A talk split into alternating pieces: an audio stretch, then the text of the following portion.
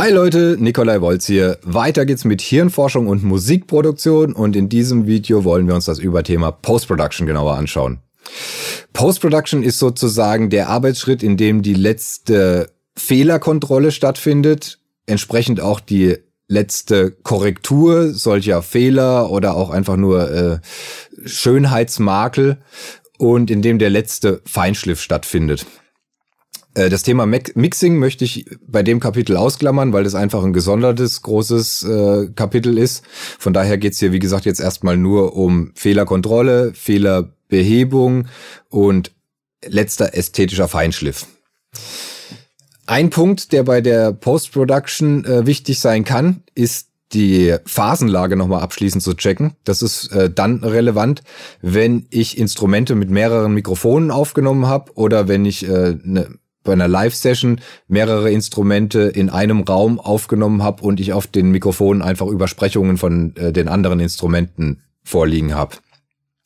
Wir haben das Thema bei der Mikrofonierung schon ausführlich behandelt und auch erörtert, wie man schon beim Mikrofonieren einfach äh, eine bestmögliche Phasenlage gewährleisten kann. Nichtsdestotrotz kann man bei der Post-Production sich die Phasen nochmal genauer anschauen und kann da manchmal auch noch ein bisschen was an Qualität herauskitzeln, wenn ich da die Phasen nochmal äh, nachträglich ein bisschen korrigiere. Eine gängige Methode hierzu ist, wenn ich jetzt zum Beispiel ein Schlagzeug habe und ich habe äh, ganz klassisch die Snare mit einem Close-Mikrofon aufgenommen und habe äh, Overheads auf dem, an dem Schlagzeug, dann wird's äh, logischerweise so sein, dass der Schall von der Snare zuerst an das Snare-Mikrofon kommt und mit ein paar Millisekunden Latenz, je nachdem wie weit die Overheads weg sind, äh, bei den Overhead-Mikrofonen ankommt. Und äh, eben eine klassische Methode, da vielleicht noch ein bisschen die Phasenlage zu optimieren, ist die, dass ich auf das Snare-Mikrofon ein Delay leg und es einfach ein paar Millisekunden nach hinten verschiebt, bis das von der Phasenlage her genau gleich ist mit den Overhead-Mikrofonen. Bei modernen DAWs kann man sich dann noch ein bisschen einfacher machen, weil ich halt einfach die Grafik, die, die Wellenform noch hab und ich kann einfach reinzoomen und kann die, in dem Fall jetzt die Spur der Snare, dann einfach so weit nach hinten verschieben, bis die Wellenform der Snare auf dem Snare-Mikrofon genau übereinander liegt mit dem mit der Wellenform der Snare auf dem Overhead-Mikrofon. Da habe ich äh, zur Sicherheit dann auch nochmal die Absicherung, dass ich sehe, ob die auch wirklich gleichphasig sind. Also wenn der erste Ausschlag auf meinem Snare-Mikrofon der Snare nach oben geht, müsste er auf den Overheads auch nach oben gehen. Wenn das nicht der Fall ist, dann sollte ich auf dem Snare-Mikrofon die Phase eben entsprechend drehen, sodass die auch wirklich gleichphasig sind. Und wenn ich das gemacht habe, sollte ich abschließend dann natürlich mir das Ganze auch nochmal anhören, ob das wirklich eine, eine, eine Verbesserung ist. Äh, ich kann dann zum Check auch einfach nochmal Steuerung Z oder Apfel Z, je nachdem auf was für einem System ich arbeite, machen und äh, einfach den Vorher-Nachher-Vergleich mir nochmal direkt anhören. In den meisten Fällen wird dann die Snare einfach noch ein bisschen voller und satter klingen, wenn ich das so anpasse. Es gibt dann auch äh, wie immer die Ausnahme, wo das aus irgendwelchen Gründen, wegen der Reflexion im Raum oder so, da dann irgendwelche ungünstigen Phasen lang entstehen. Aber wie gesagt, in den meisten Fällen wird das dann einfach noch ein bisschen schicker klingen. Macht man eben klassisch bei Schlagzeugmikrofonen, dass man das nochmal checkt und da gegebenenfalls Korrekturen vornimmt mache ich zum Beispiel auch gerne, wenn ich Akustikgitarren mit mehreren Mikrofonen aufgenommen habe. Da empfiehlt sich dann schon mal direkt bei der Aufnahme auch so ein paar perkussive Signale aufzunehmen, dass ich einfach auch so deutliche Transienten in meiner Wellenform habe. Weil wenn ich jetzt nur so ein Gitarrengezupfer habe, dann sind die, die Wellenformen halt so sehr flach und da ist es dann schwierig, das akkurat äh, nach Augenmaß äh, nachträglich zu korrigieren. Ein entscheidender Vorteil, wenn ich das äh, nach Augenmaß mit der Wellenform mache, dass ich nicht anfangen muss zu rechnen. Also das war auch früher üblich, dass man gemessen hat mit dem Maßband, wie weit sind die Overhead-Mikrofone von der Snare weg, wie weit ist das Snare-Mikrofon weg und dann Schallgeschwindigkeit ausrechnet, wie viel Millisekunden braucht es und dann um so und so viel Millisekunden das nach hinten verschiebt, ist A aufwendig, B funktioniert es aus irgendwelchen Gründen nicht immer hundertprozentig. Äh, eine andere Methode ist, das Ganze nach Gehör zu machen. Das finde ich ziemlich schwierig, diese Methode. Wir haben das beim Kapitel Mikrofonierung ja auch schon ausführlich erläutert, dass eben solche Phasenverschiebungen das ist für unser Gehör was ziemlich Ungewöhnliches. Damit sind wir normalerweise nicht konfrontiert, also zumindest nicht mit hörbaren Phasenverschiebungen. Unser Gehör nutzt natürlich die, die Phasenunterschiede äh, zwischen beiden Ohren, Ohren, um Schall zu orten, aber das nehmen wir nicht bewusst als Phasenverschiebung wahr. Und wenn ich jetzt so eine Geschichte mache, ich höre mir die Overheads und das Nährmikrofon gleichzeitig an und drehe dann einfach mal am Delay, macht es vor und zurück, dann entstehen Phasenverschiebungen, die wir überhaupt nicht gewohnt sind und das ist für unser Gehör eine ziemliche Strapaze. Und wenn man das ein paar Sekunden macht, dann haben wir ganz schnell unser Gehör Gehör so weit gequält, dass wir nicht mehr gut in der Lage sind zu beurteilen, ist das jetzt besser, ist es schlechter, liegt das jetzt gut aufeinander phasenmäßig oder liegt es schlecht aufeinander. Also ich habe damit keine guten Erfahrungen gemacht und ihr könnt es ja mal für euch ausprobieren. Das fühlt sich auch nicht gut und richtig an. Also wie gesagt, für mich die schnellste und effektivste Methode ist das erstmal optisch zu machen und dann einfach AB-mäßig mit Gehör zu vergleichen. Klingt es besser als vorher oder nicht? Nächster großer Punkt bei Post-Production ist äh, Korrektur des Rhythmus. Dazu habe ich bei dem Überthema Rhythmus ja auch schon ein paar Worte verloren. Äh, wir rufen uns nochmal ins Gedächtnis. Rhythmus hat in der Musik für unsere Wahrnehmung zwei große Funktionen. Zum einen dient der Rhythmus unserer Wahrnehmung als zeitliche Orientierung in einem Song. Und zum anderen erfüllt der Rhythmus auch eine ästhetisch-künstlerische Funktion. Und die Elemente von einem Rhythmus, die uns eben zur Orientierung dienen, die müssen daher möglichst akkurat sein zeitlich. Und die Elemente, die eben so einen künstlerisch-ästhetischen Anspruch haben, die müssen eine gewisse Lebendigkeit haben. Also das sind so Elemente, die man nur schwierig programmieren kann oder was dann für uns immer irgendwie äh, komisch klingt, wenn das rein programmiert ist. Das hat dann immer so einen roboterartigen Charakter. Das gilt eben, wenn ich jetzt Rhythmus Schlagzeug, Percussion, was auch immer editieren will, gilt es zu berücksichtigen. Das ist dann bei diesem Arbeitsschritt auch erstmal der, die erste Aufgabe, herauszufinden, was sind denn jetzt, wenn ich jetzt ein Schlagzeug editieren will, was sind da die Elemente, die meiner Wahrnehmung als Orientierung dienen und was sind die Elemente, die so einen künstlerisch-ästhetischen Anspruch haben. Bei einem Schlagzeug wird es bei so einem normalen Pop- oder Rocksong meistens das Grund Bassdrum Snare Pattern sein, was unserer Wahrnehmung als Orientierung dient und alles was dazwischen drin passiert an Hi-Hat, äh, Cymbals, Tom Fills oder vielleicht auch äh, Snare Fills, das gehört dann eher in die zweite Kategorie. Ein gängiges Tool, Rhythmus zu editieren, ist äh, der Beat Detective. Das ist so ein Tool, das in Pro Tools implementiert ist. Die meisten DAWs haben da mittlerweile hauseigene Pendants on board. Da müsst ihr euch dann einfach mal informieren, was da bei eurer DAW das entsprechende ist. Was der Beat Detective macht, er analysiert, wo in äh, Spuren, die ich ihm vorgebe, die Transienten sind, zerschneidet dann die Spuren, also in dem Fall dann alle Schlagzeugspuren, an den Stellen, rutscht dann die Spuren auf das entsprechende Rhythmusraster, also dazu muss das Schlagzeug logischerweise dann nach Klick eingespielt sein, sonst funktioniert das Ganze nicht. Und abschließend klettert er dann die so entstehenden Lücken oder Überlappungen durch äh, Crossfades, so dass man das nicht mehr hört. Und in dem, in dem Thema Rhythmus haben wir ja auch schon angedeutet, dass es eben keine gute Idee ist, einfach das komplette Schlagzeug von Beat Detective analysieren zu lassen und jeden Schlag drauf zu rücken, weil dann eben die Elemente, die so als künstlerisch-ästhetische, rhythmische äh, Elemente für unsere Wahrnehmung dienen sollen, dann halt einfach äh, ihrer Lebendigkeit beraubt werden und dann einfach nicht mehr so gut funktionieren. Andererseits will ich aber die Elemente, die unserer Wahrnehmung zu, als Orientierung dienen, möchte ich möglichst akkurat haben. Von daher, wenn ich Beat Detective oder ähnliche äh, Edit-Tools verwenden will, muss ich herausfinden, was sind von meinem Schlagzeug in dem Fall die Elemente, die wirklich nur der Grundorientierung dienen und lass dann Beat Detective dementsprechend auch nur diese Elemente analysieren. Also in den meisten Fällen wird es Bassdrum und Snare sein und da muss ich mir auch nochmal gesondert angucken, was sind da die Schläge, die der der Grundorientierung dienen und was sind vielleicht so Schläge, die da eher Verzierungscharakter haben oder irgendwelche Snare-Wirbel, die da reingespielt sind. Das kann man dann bei diesen Tools auch entsprechend einstellen, dass er nicht alle Transienten analysieren soll, sondern man kann einstellen, er soll nur nach einem Viertelraster analysieren oder nur nach einem Achtelraster analysieren. Das muss man sich eben von Fall zu Fall angucken und das ist auch so ein bisschen eine Übungssache, mit diesen Tools umzugehen. Wenn ich das aber eben vernünftig und mit Bedacht mache und mir da nicht den ganzen Beat zerhäcksel, dann kann man da schon noch mal äh, eine deutliche Qualitätssteigerung mit solchen Tools rausholen.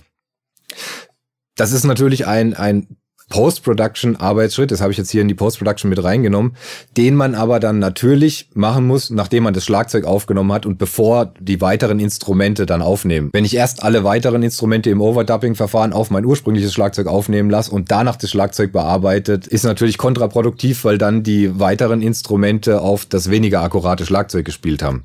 Es gibt noch andere Rhythmuskorrektur-Tools, die heißen dann irgendwie sowas wie Vari Audio, Flex Audio, je nachdem mit welcher DAW ihr es zu tun habt. Die sind vorgesehen für Instrumente mit äh, eher monophonen Signalen, also jetzt gerade für E-Bass kann man sowas sehr gut anwenden. Äh, die funktionieren wie folgt. Da lasse ich auch dieses Programm eben die Transienten, die Anschläge analysieren. Der zerschneidet mir dann aber nicht die Spuren und zerrückt die, sondern er setzt sozusagen Ankerpunkte, verschiebt dann die Ankerpunkte auch auf Grid, aber alles, was an Tönen zwischen diesen Ankerpunkten ist, dehnt oder staucht das Programm entsprechend. Also da entstehen keine Überlappungen oder keine Lücken, sondern das Material wird gedehnt oder gestaucht. Das hat äh, zum einen den Vorteil, dass es authentischer klingt. Wenn ich so eine Bassspur mit Beat Detective äh, quantisiere, dann kann das an den Schnitten dann so ein bisschen merkwürdig sein, weil dann manchmal durch die Überlappungen dann Teile abgeschnitten werden, die ich eigentlich drin haben will, wie irgendwelche Abstopper, die ich kurz bevor ich den Ton anschlag äh, mache. Ich kann mit diesen Tools erfahrungsgemäß auch ein bisschen größere Unsauberheiten nachkorrigieren, ohne dass das, dass man das unangenehm hört im Nachhinein. Nachteil von diesen Tools ist, ich kann das eigentlich immer nur gut auf eine Spur anwenden. Also wenn ich jetzt zum Beispiel einen Bass aufgenommen habe mit einem DI-Signal und mit einem abmikrofonierten Amp-Signal und ich mache das auf beiden Spuren, dann entstehen einfach durch dieses Dehnen und Stauchen verstehen da Manipula Manipulationen in der Phasenlage die dann ganz unangenehme äh, Effekte mit sich bringen. Also da empfiehlt sich, wenn ich in so einem Fall so ein Programm anwenden will, dass ich mir erst die Spuren so zusammenmische, wie ich das in der Mischung haben will, das auf eine Spur bounce oder nochmal neu aufnehmen und dann diese Funktion auf der einen Spur anwende. Wie gesagt, man kann damit ein bisschen größere Unsauberheiten noch korrigieren als mit äh, Programmen wie Beat Detective. Dem sind aber natürlich auch Grenzen gesetzt. Also erstens mal müssen die, die Anschläge auch noch grob in der Nähe von, von dem rhythmischen Raster sein, wo sie hingehören, sonst verschiebt er das natürlich auf einem anderen Ton im Raster. Man kann mit diesem Programm äh, ein bisschen größere Unsauberheiten korrigieren als mit Beat Detective, ohne dass das hörbar wird. Aber so eine gewisse gewisse Sauberkeit muss es beim Einspielen natürlich trotzdem geben.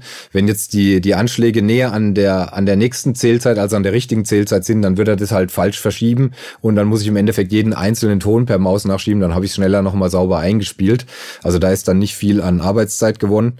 Und ähm, durch dieses Dehnen und Stauchen sind dem halt auch gewisse Grenzen gesetzt. Also wenn ich jetzt die Töne dann wirklich sehr weit, vor allem vor allem das Dehnen fällt halt irgendwann hörbar ins Gewicht kann man auch so ein bisschen mit einem Digitalfoto vergleichen. Ich kann in ein Digitalfoto ein Stück weit reinzoomen, ohne dass das jetzt einen negativen äh, Effekt auf die Qualität hat. Aber irgendwann fängt erst an, das Bild unscharf zu werden. Und wenn ich noch weiter reinzoome, fange ich irgendwann an, die Pixel zu sehen. Und ähnlich verhält es sich eben auch, wenn ich Audio, Audiomaterial dehne dass es irgendwann anfängt, einfach unangenehme Effekte zu geben. Das, das kann dann so, so metallisch, roboterartig klingen, wenn ich einen Ton zu weit dehne. Von daher, wie gesagt, auch dem sind Grenzen gesetzt. Weiteres großes Thema ist Tonhöhenkorrektur bei Gesang.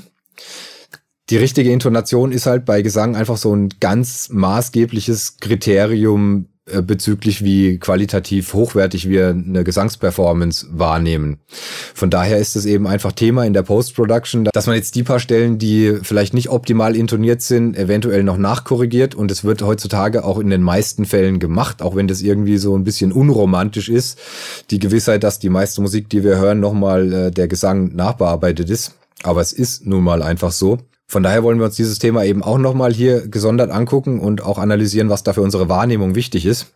Bei Gesang ist halt die Sache, dass unser menschliches Ohr einfach mit der menschlichen Stimme sehr vertraut ist. Das ist was, was wir jeden Tag hören, äh, mehrere Stunden jeden Tag hören im Normalfall. Und dass wir auch von Natur aus darauf programmiert sind, Stimmen, die wir hören, immer ein Stück weit zu analysieren. Also ob wir das wollen oder nicht, wenn wir eine Stimme hören, schließen wir immer Rückschlüsse auf den Erzeuger der Stimme. Wir analysieren unbewusst immer die Stimmlage. Wir analysieren unbewusst immer die Formanten, also die Resonanzfrequenzen der, der Hohlräume im Brustkorb, Hals, in den Hohlräumen im Kopf. Und je tiefer die Stimmlage ist und je, je tiefer die Formanten liegen, desto größer ist in der Regel der Mensch, mit dem wir es zu tun haben. Also ein großer, kräftiger Mann hat einfach eine tiefere Stimmlage und tiefere Formanten als eine, eine kleine, schmächtige Frau. Und das hat jetzt eben zur Folge, wenn ich bei einer Gesangsperformance zum Beispiel, nehmen wir jetzt mal ein extremes Beispiel, einen Ton habe, wo der Sänger zwei Halbtöne zu tief gesungen hat. Und ich würde mir den Ton einfach in der DAW ausschneiden und einfach mit einem normalen Pitch-Tool zwei Halbtöne nach oben pitchen, so dass er da ist, wo er hingehört. Dann pitche ich ja nicht nur den Grundton, den der Sänger mit seinen Stimmbändern erzeugt, zwei Halbtöne nach oben, sondern ich pitche ja auch sämtliche Formanten nach oben. Und dadurch wird dann an der Stelle der Sänger auch einfach kleiner und schmächtiger klingen. Und es wird uns in der Regel auffallen, wenn wir da hinhören, dass da irgendwas komisch ist. Und wenn man das über mehrere Halbtöne macht, dann entstehen da halt auch so Mickey-Maus-Effekte, dass man das Gefühl hat, es ist eine ganz kleine Person. Das kann man natürlich als Effekt sehr gut nutzen. Wenn ich jetzt aber einfach nur eben einen, einen schief gesungenen Ton korrigieren will, dann ist es halt einfach hinderlich.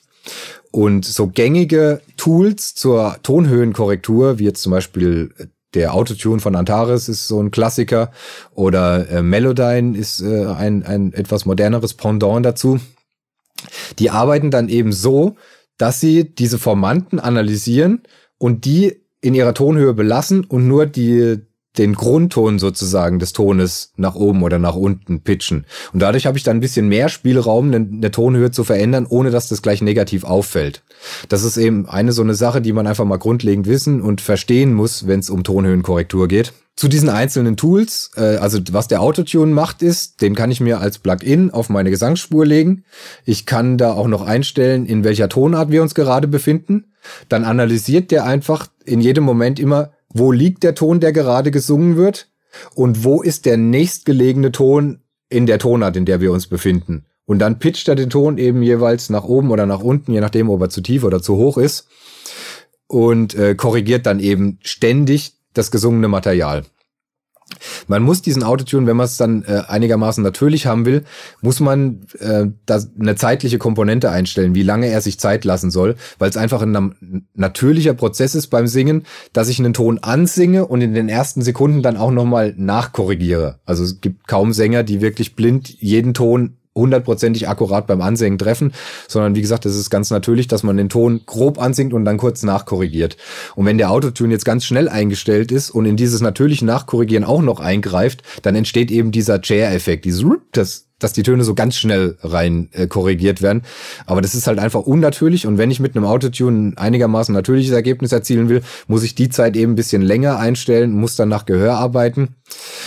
Autotune hat den Vorteil, dass ich den einfach mal drauflege, grundlegend einstelle und der direkt arbeitet. Das kann zu schnellen Ergebnissen führen.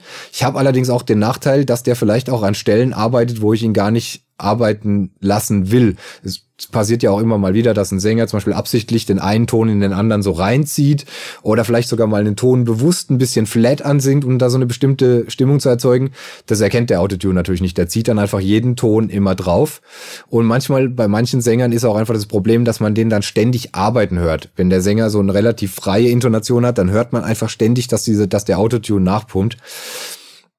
Wie gesagt, Vorteil geht schnell und einfach. Nachteil ist, ich kann das schlecht korrigieren, was der macht, oder nur im gewissen Rahmen. Ich kann nur diese zeitliche Komponente einstellen, kann die Tonart einstellen, aber ansonsten macht der mehr oder weniger dann, was er will.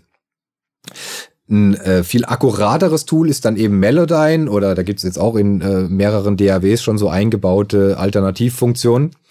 Was die Funktion macht, ist, sie analysiert die Gesangsspur und spuckt mir dann wie so eine äh, MIDI-Piano-Roll aus, wo ich die einzelnen Gesangstöne dann auf der Klaviatur liegen habe. Und da habe ich den Vorteil, ich kann mir wirklich die Töne rauspicken, die nicht akkurat gesungen sind und nur diese per Maus korrigieren ich kann da, kann das Ganze so einstellen, dass die Töne dann einfach auf den nächstgelegenen Ton einrasten. Ich kann die Töne aber auch frei bewegen, wie jetzt in so einem Fall, wenn der Sänger bewusst den Ton ein bisschen äh, unter dem eigentlichen Ton singen wollte, dann kann ich das auch entsprechend so nachkorrigieren, dass es nicht hundertprozentig auf dem, auf dem Ton drauf liegt. Also ich bin da sehr frei in, in meiner Gestaltung. Ich habe da auch den Vorteil, dass ich so rhythmische Unsauberheiten noch nachkorrigieren kann. Also ich kann den ganzen Ton ein bisschen nach vorne ziehen. Ich kann den auch dehnen und stauchen, wenn er zu lang oder zu kurz gesungen ist. Ich bin da sehr flexibel, aber es ist halt zeitaufwendiger und es erfordert auch so ein bisschen Übung, mit diesen Tools umzugehen. Und das letzte große Thema bei Post-Production ist das Sounddesign. Damit meine ich jetzt eben auch nicht die Mischung, sondern damit meine ich jetzt eben das nachträgliche äh, Verfeinern des Arrangements durch Samples, durch noch synthetische Klangerzeuger, durch Effekte. Und das ist halt so ein Punkt, der, der fällt sehr unterschiedlich aus. Also es gibt Stilistiken, wo das eine sehr untergeordnete oder eigentlich überhaupt gar keine Relevanz in der Post-Production hat. Also wie jetzt zum Beispiel so klassische Jazzbands, die haben dann haben dann da wenig in der Nachbearbeitung. Und es gibt wieder andere Musikarten, wo das so der, wo das sogar den größten Part einnehmen kann so dieses Sounddesign. Äh, wenn wir uns so moderne Popstücke mit viel elektronischen Samples und elektronischen Verzierungen anhören, da passiert dann in dem Arbeitsschritt sehr viel. Von daher ist es jetzt abschließend dann auch schwierig, da irgendwelche generellen Regeln aufzustellen, wie das Sounddesign äh, ablaufen muss. Also wie gesagt, das kann, kann sehr unterschiedlich ausfallen. Generell gelten natürlich alle Regeln, die wir bisher so erarbeitet haben, äh, unserer Klangwahrnehmung betreffend. Also wenn ich jetzt da in, in der Post-Production, im Sounddesign irgendwelche Rhythmusprogrammierung noch einfügen will, dann gilt es eben zu beachten, habe ich es hier mit Elementen zu tun, die der Grundorientierung dienen, dann kann ich die einfach akkurat auf, auf mein Grid äh, programmieren. Habe ich es hier mit Elementen zu tun, die eher lebendig sein sollen, da gibt's dann zum Beispiel auch äh, ganz wertvolle Tools. Äh, in Ableton ist sowas implementiert. Da habe ich die Möglichkeit, wenn ich MIDI-mäßig einen Beat programmiere, wo ich einfach immer so ein bisschen das Problem habe, dass dem dann im Endeffekt so die Lebendigkeit fehlt, die es hat, wenn ich das einen Schlagzeuger richtig einspielen lasse. Und in Ableton gibt's eine äh, Funktion, da kann ich einen Referenzbeat diesem Programm vorgeben. Dann würde ich in dem Fall dann logischerweise was nehmen, was von Menschenhand eingespielt ist und kann diese leichten Timing-Schwankungen, also diese menschliche Lebendigkeit, übertragen auf einen programmierten MIDI-Beat oder auf einen äh, programmierten Audio-Loop, den ich habe. Und das Programm zieht es dann eben so zurecht. Da kann ich natürlich, also das lohnt sich, sich solche äh, Funktionen mal genauer anzuschauen. So kann ich nämlich dann eben auch elektronische Beats programmieren, die dann nicht roboterartig klingen und immer noch eine Lebendigkeit haben, obwohl ich vielleicht nur synthetische äh, Klangsamples benutze. Großes Thema äh, beim Sounddesign ist das Thema Habituation. Hatten wir jetzt auch schon öfters. Unsere Wahrnehmung hat einfach diese Funktion einprogrammiert, dass wenn Klänge gleichbleibend sich wiederholen, dass wir anfangen, die in unserer Wahrnehmung auszublenden und nicht mehr wahrzunehmen irgendwann. Und das ist eben ein Problem, wenn ich jetzt mit elektronischen Samples oder mit elektronischen Klangerzeugern arbeite, die halt dann einfach immer gleicher Klangnatur sind, muss ich das beachten, dass da unsere Wahrnehmung eben irgendwann anfängt, die nicht mehr wahrzunehmen. Dem kann ich entgegenarbeiten, indem ich eben einfach gucke, dass ich vielleicht eine größere Auswahl an Samples benutze, dass ich die äh, vielleicht äh, möglichst raffiniert äh, arrangiert, dass die vielleicht in einer rhythmischen Variation immer nur auftauchen und nicht immer an, den, an denselben Stellen im, im Takt. Ich kann dem entgegenwirken, indem ich mit Modulationseffekten arbeite und so da eben eine gewisse Bewegung reinbringe, wie sowas wie Flanger oder sowas, dass in diesem statischen Sample dann einfach so eine soundliche Bewegung stattfindet. Ähnliches kann ich auch mit Automationen erreichen, indem ich einfach verschiedene Parameter sei es Lautstärke, sei es Panning oder sei es Parameter in, in dem äh, Synthesizer, die automatisiere, um da eben durch Bewegung einfach der Habituation entgegenzuwirken und zu vermeiden, dass unsere Wahrnehmung äh, gewisse Elemente in dem Arrangement anfängt auszublenden und nicht mehr richtig wahrzunehmen. Das war's zum Thema Post-Production. Im nächsten Video geht's weiter mit dem großen Überthema Mixing. Soweit, danke fürs Zuschauen und bis zum nächsten Mal.